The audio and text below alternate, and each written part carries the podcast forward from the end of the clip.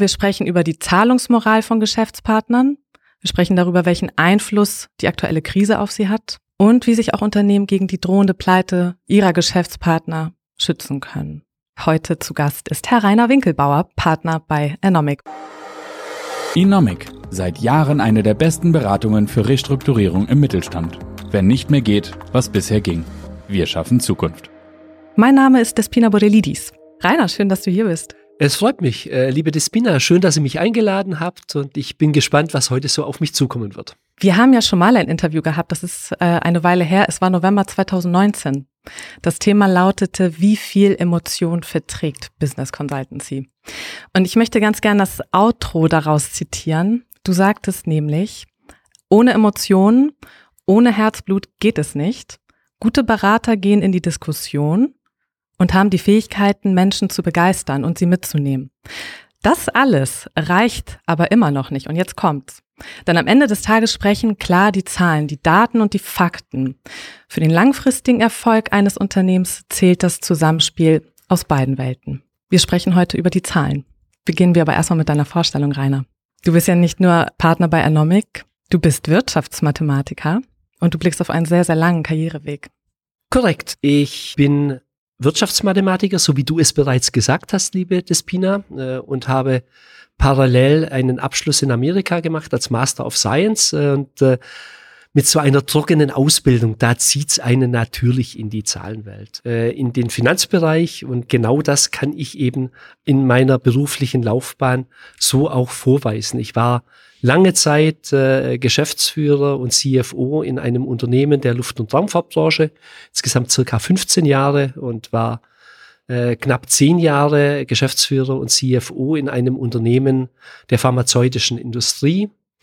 Also siehst du, die Zahlen, Daten und Faktenwelt, mhm. äh, die zieht sich durch meinen Lebenslauf. Mhm. Äh, vor circa fünf Jahren habe ich die operative Schiene verlassen und habe meine Karriere auf der Beraterseite begonnen, bin Partner hier bei Enomic, verantwortlich für den Raum und die Region Baden-Württemberg und freue mich weiterhin auf das Gespräch mit dir, liebe Despina.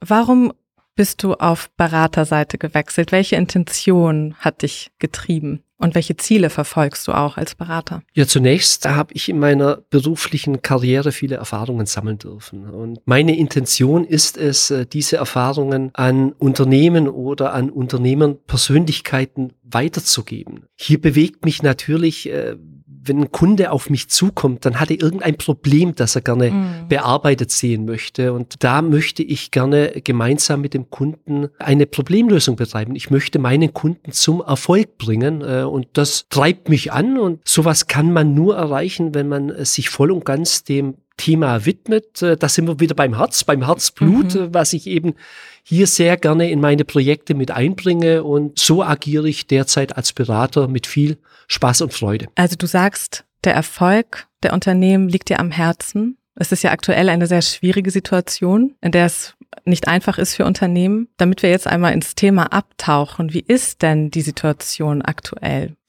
Ja, das ist korrekt. Das ist eine extrem schwierige Situation, in der wir uns derzeit befinden. Wobei, wenn wir zunächst mal auf eine Studie äh, zurückblicken und uns mit dem Thema der Insolvenzanträge beschäftigen, dann kann man sehen, dass derzeit im Vergleich zum Vorjahr doch prozentual weniger Insolvenzanträge gestellt wurden, mhm. was ja zunächst mal widersprüchlich mhm. ist. Jeder spricht über eine Krise, die so noch nie in der Wirtschaft gesehen wurde und gleichzeitig sieht man immer weniger Insolvenzanträge, die gestellt werden. Äh, und wenn man sich den Medien stellt, dann ist es ja auch offensichtlich, man kann es ja sehen, es gibt Probleme in der Gastronomie, es gibt Probleme für Unternehmen, die sich äh, in der Touristikbranche äh, bewegen.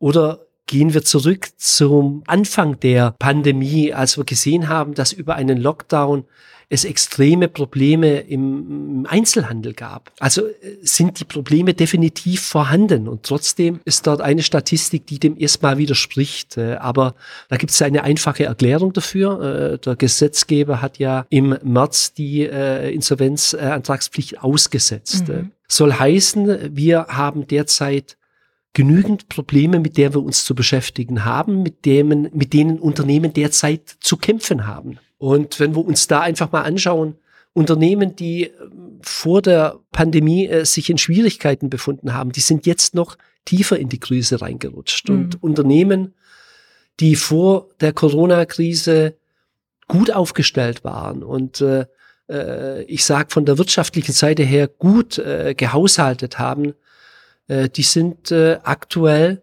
mit Themen konfrontiert, mit denen sie sich auch noch nicht beschäftigt hatten, mhm. äh, was ebenfalls zu einigen Herausforderungen führt. Und äh, mhm. das ist die Situation, die wir derzeit antreffen. Mhm. Du sprichst einige Faktoren an. Kannst du diese benennen? Es gibt es interne Faktoren, davon gehe ich aus, und auch externe Faktoren, die die Krise in dem Unternehmen noch verstärken? Ja, Beginnen wir erstmal mit den externen äh, Faktoren. Äh, was, was meine ich damit? Zahlungsströme, Umsätze, die in der Vergangenheit, Vergangenheit, äh, damit meine ich vor Corona, mhm. vor der Corona-Krise, gut planbar waren, die haben sich verändert in Zeiten der, der Krise. Mhm.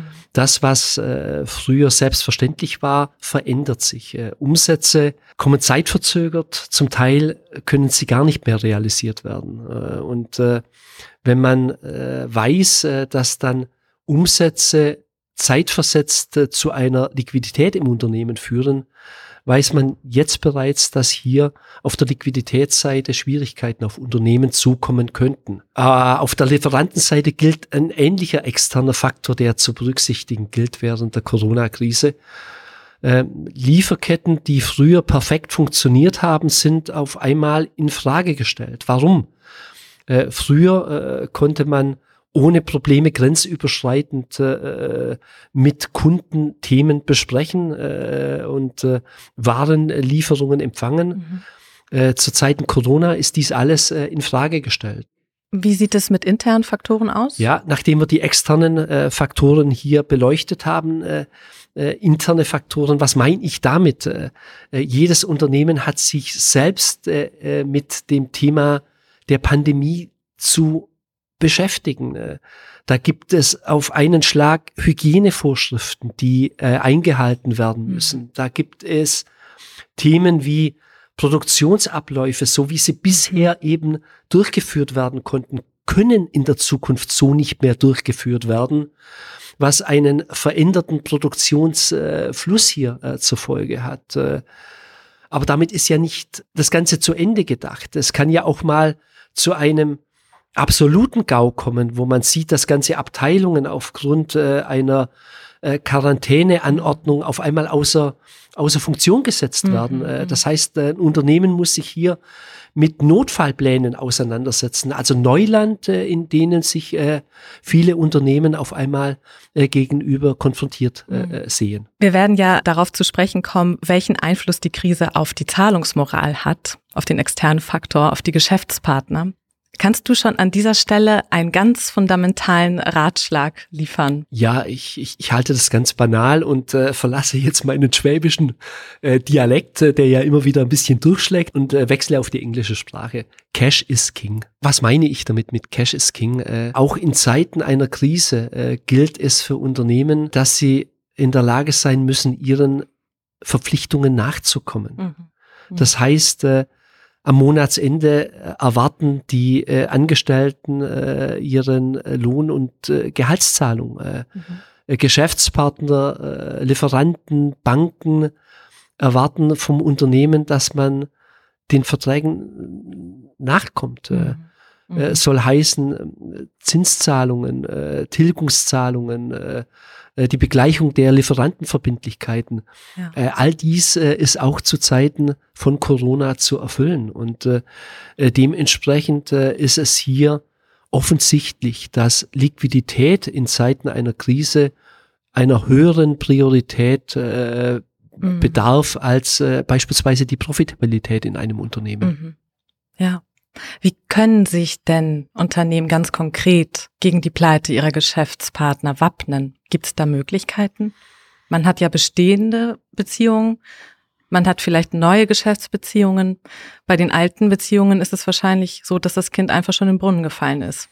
Ja, also mir ist es hier wichtig, dass äh, jeder Unternehmer oder jedes Unternehmen sich erstmal vergegenwärtigt, äh, dass es auch eine Phase nach der Krise geben wird. Äh, mhm. Das bedeutet, äh, wenn auch äh, zum jetzigen Zeitpunkt vielleicht manche äh, Vorschläge nicht mehr kurzfristig umgesetzt äh, werden können, äh, so gilt es trotzdem, man muss ja lernen aus einer Krise. Mhm. Und äh, äh, ich hoffe ja, dass es auch Unternehmen gibt und es wird genügend Unternehmen geben, die gestärkt aus der Krise hervorgehen äh, werden. Und äh, selbstverständlich gibt es dafür Möglichkeiten, wie man sich hier äh, den Risiken äh, wappnen kann. Äh, und okay. ich denke da grob in, in, in drei Kategorien. Beginnen wir mit der Kategorie eins. Da geht es für mich um das Thema Transparenz, Information, mhm. äh, Phase zwei oder, oder Kategorie zwei. Äh, da denke ich, man bespricht etwas mit seinen Geschäftspartnern, dann sollte man dies auch so formulieren, dass es danach keine Diskussionen drüber gibt. Das heißt,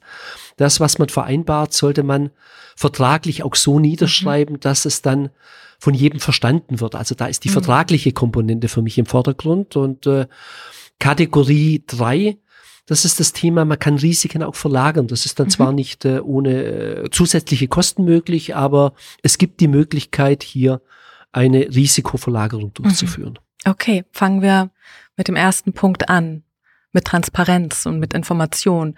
Wie ja. kann ich mir denn als Unternehmerin die richtigen Informationen ziehen zu meinen zukünftigen Geschäftspartnern? Ja, fangen wir erstmal damit an. Die richtigen Informationen, ich sage einfach mal, es gibt ja eine Vielzahl an Informationen, äh, die ein, ein, ein Bild über einen Geschäftspartner dann erstmal abrunden. Äh, da gibt es die Möglichkeit, äh, sich externer Hilfe äh, zu bedienen. Mhm. Es gibt hier Anbieter, die darauf spezialisiert sind, einem Unternehmen Daten, Zahlen und Fakten über einen eventuellen Geschäftspartner zur Verfügung zu stellen. Mhm.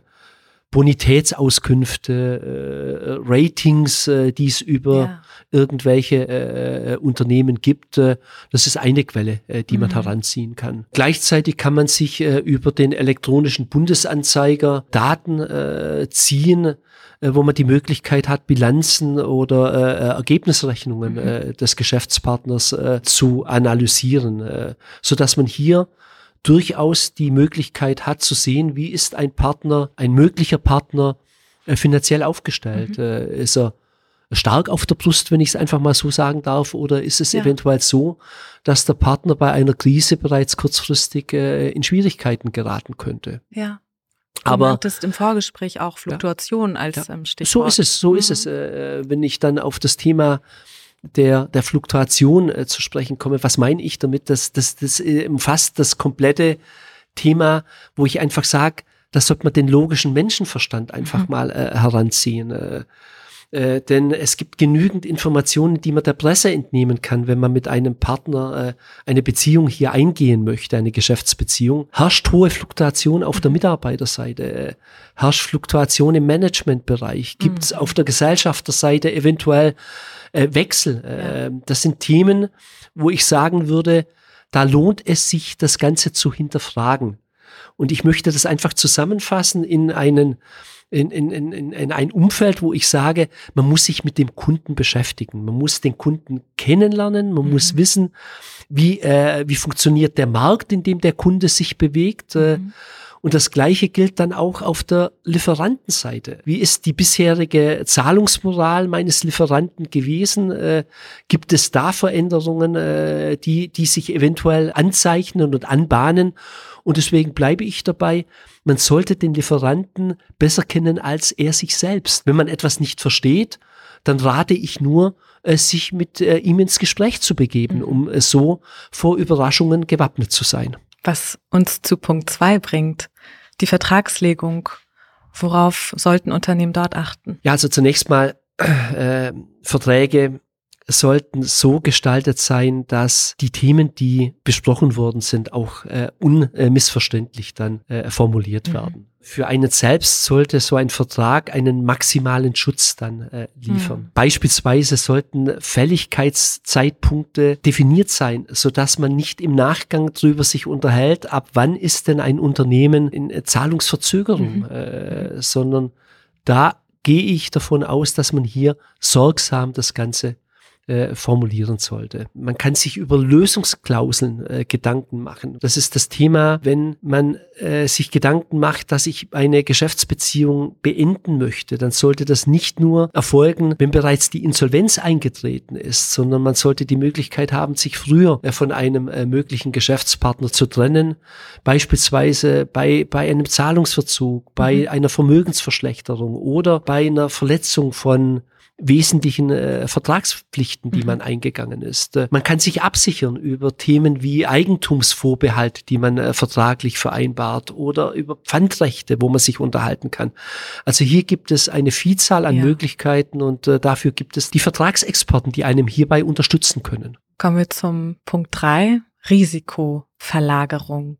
Das ist mit Kosten verbunden. Ich habe es bereits vorhin gesagt, mhm. aber man kann sich durchaus Gedanken machen, dass man die Forderungen, die man gegenüber einem Kunden hat, verkauft. Das ist dann das mhm. Prinzip Factoring. Äh, umgekehrt auf der Lieferantenseite, äh, wenn man dort äh, Zahlungen auslöst an den Lieferanten und äh, wartet auf die Lieferung, äh, dann kann man sich sowas absichern über Warenkreditversicherungen. Also mhm. hier gibt es mhm. Möglichkeiten, äh, die man halt dann mit den dementsprechenden externen Partner vereinbaren kann. Wir haben ja jetzt über Unternehmen gesprochen, deren Geschäftspartner eine sinkende Zahlungsmoral vorweisen oder drohen in die Pleite abzurutschen. Nun ist es ja so, dass viele Unternehmen ja selbst in dieser Zeit damit zu kämpfen haben, ihre Liquidität aufrechtzuerhalten und mit der eigenen drohenden Pleite zu tun haben. Welche Handlungsempfehlungen kannst du Unternehmen in die Hand geben, zur Selbstüberprüfung beispielsweise? Ja, das ist korrekt. Äh, wir haben hier auf der Unternehmensseite uns intensiv mit dem Thema der Liquidität zu beschäftigen. Und mhm. ich möchte hier sehr gerne beginnen mit einem Aspekt, den ich bereits vorhin erwähnt habe. Das ist das Thema der Information äh, und der Transparenz. Äh, es ist für mich unabdingbar, dass ein Unternehmer jederzeit in der Lage sein muss, über die Liquiditätssituation auskunftsfähig zu sein. Mhm. Äh, soll heißen, bin ich aktuell in der Lage als Unternehmer meine Verpflichtungen bedienen zu können oder kann ich sie eventuell nicht mehr bedienen. Mhm. Und das Gleiche gilt für mich auch für die zukünftige Perioden auf Wochenbasis, auf Monatsbasis. Aber ich muss doch wissen, ob ich planerisch in der Lage bin, meinen Verpflichtungen nachzukommen oder ob ich in Schwierigkeiten reinlaufe. Denn wenn ich in Schwierigkeiten reinlaufe, dann droht eine Illiquidität, dann droht mhm. eine Zahlungsunfähigkeit. Also muss ich doch als Unternehmer mir darüber Gedanken machen. Und dann ist es eine Managementaufgabe, wenn ich sehen sollte, dass ich da in Schwierigkeiten reinlaufe, mich mit dem Thema zu beschäftigen. Soll heißen, ich muss mich um meine Forderungen kümmern. Äh, kann ich hier die Zahlungen meiner Kunden beschleunigen, wenn ich mich hier mit einbringe? Oder umgekehrt, ist es eventuell schon so weit fortgeschritten, dass ich mit meinen Lieferanten eventuell Zahlungspläne aufstelle, sodass ich hier in der Lage bin, meine Liquidität ein wenig zu strecken. Aber das sind Themen, damit muss man sich beschäftigen und damit sollte man es sich auch beschäftigen. Welche Rolle spielen denn an dieser Stelle die Banken? Die Banken sind hier ein, ein, ein extrem wichtiger Partner, äh, denn so wie ich als Unternehmer oder eine Unternehmung selbst vor Überraschungen gefeit sein möchte, äh, so gilt das Gleiche für den Partner, den Geschäftspartner Bank. Auch der möchte mhm. keine Überraschungen erleben. Und deswegen kann ich nur raten, dass man hier frühzeitig konstruktiv und vertrauensvoll mit den Banken zusammenarbeitet mhm. und kommuniziert, mhm. so dass man hier auch Unterstützung erwarten kann, wenn es mal schwierig wird, sei es durch äh, Gewährung von, von kurzfristigen Krediten, sei es durch eine Erweiterung einer Kontokorrentlinie, aber das geht nur dann, wenn man vertrauensvoll mit den Banken zusammenarbeitet. Du nanntest im Vorgespräch das Stichwort ähm, Optimierung des Working Capital. Kannst du darauf auch nochmal eingehen? Ja, wenn wir uns damit beschäftigen, wo man denn extrem viel Kapital in einem Unternehmen bindet, und ich treffe das ganz, ganz häufig an bei Unternehmen, dann ist es das Working Capital, was man hier äh, optimieren sollte. Was ist das erstmal, dass man es greifen kann? Ein Unternehmen bindet sehr viel Kapital in Vorräten. Vorräte äh, sind dafür da, damit man die eigenen Produkte fertigt und dann auch verkauft. Aber es ist ja ein Unterschied, ob man äh, Vorräte im Unternehmen äh, liegen liegen hat, die den Jahresbedarf meiner Produktion abdecken oder ob äh, hier zeitgerecht vielleicht mal ein, zwei Monate äh, mhm. im Vorratsbereich mhm. äh, im Unternehmen vorfinanziert werden. Und äh, da ist sehr, sehr häufig Optimierungsmöglichkeit vorhanden. Das gleiche gilt für das Forderungsmanagement selbst, äh, wo man akzeptable Zahlungskonditionen und äh, Zahlungsfristen mit Kunden vereinbaren sollte. Und das gleiche gilt natürlich auch auf der Lieferantenseite. All dies zusammen kann sehr häufig dazu führen, dass man, man sich mit dem Thema Working Capital Management hier bewusst auseinandersetzt, dass man da eine schöne Liquidität für das Unternehmen gewinnt. Mhm. Und da kann ich nur sagen, wenn man sowas im Vorfeld der Krise gemacht hat, äh, dann hat man sich da so ein kleines Finanzpolster angelegt, mhm. was mhm. zu Zeiten einer Krise dann extrem wichtig ist. Und deswegen ist es für mich wichtig, dass sich Unternehmen mit diesen Themen auch beschäftigen. Zu guter Letzt möchte ich hier nur noch erwähnen, dass eine drohende Zahlungsunfähigkeit wirklich kein Kavaliersdelikt ist. Mhm. Äh, hierzu ist professionelle Beratung unabdingbar. Ich empfehle die Kontaktaufnahme mit einem Fachanwalt für Insolvenzrecht. Das ist angebracht, wenn man hier äh, sich äh, in dieser Situation befinden sollte. Ja. Wie schätzt du die weiteren Entwicklungen ein? Welche weiteren Tipps möchtest du unseren Zuhörerinnen und unseren Zuhörern abschließend nochmal in die Hand geben? Da haben wir die Situation, dass die Corona-Krise leider nicht beendet ist. Äh, äh, was hier auf uns zukommen wird, äh, ich glaube, da muss man Prophet sein, wenn man das richtig einschätzt. Das heißt, wir müssen uns einfach damit auseinandersetzen, dass wir uns noch einige Zeit in der Lage befinden, die wir derzeit antreffen. Und da kann ich nur folgende Ratschläge unterbreiten. Sichern Sie bitte kurzfristig Ihre Liquidität. Mhm. das ist das oberste der oberste Ratschlag, den ich hier äh, auf den Weg mitgeben möchte.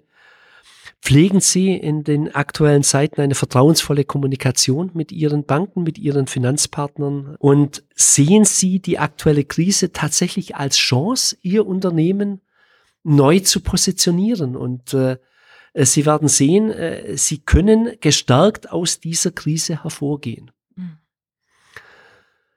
Also auch ergreifen Sie die Chancen, ergreifen Sie die Chancen. Sehen Sie neue Möglichkeiten. So ist es, genau so mhm. ist es. Äh, aber ich möchte dann auch mhm. noch äh, auf die Unternehmen zu sprechen kommen, die jetzt eben durch die Krise so schon extrem gebeutelt sind. Äh, das mhm. bedeutet, auch da kann ich nur Ratschläge aussprechen, die in die Richtung gehen.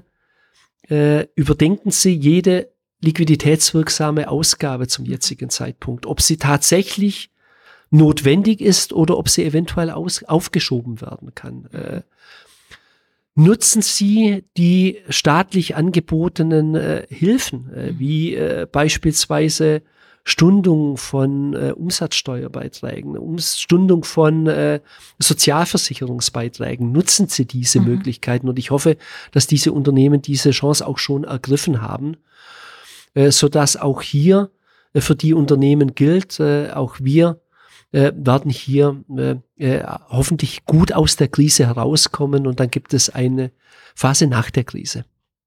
Rainer, vielen Dank, dass du heute hier warst. Vielen Dank, dass du dein Expertenwissen mit uns geteilt hast. Auch ich kann mich nur bedanken, äh, liebe Despina. Hat mir Spaß gemacht und ich kann nur anbieten, sollten Fragen sein, kontaktieren Sie mich.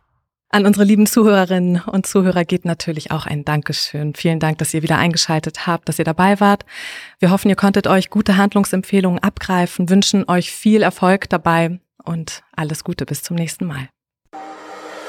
Inomic, seit Jahren eine der besten Beratungen für Restrukturierung im Mittelstand. Wenn nicht mehr geht, was bisher ging. Wir schaffen Zukunft.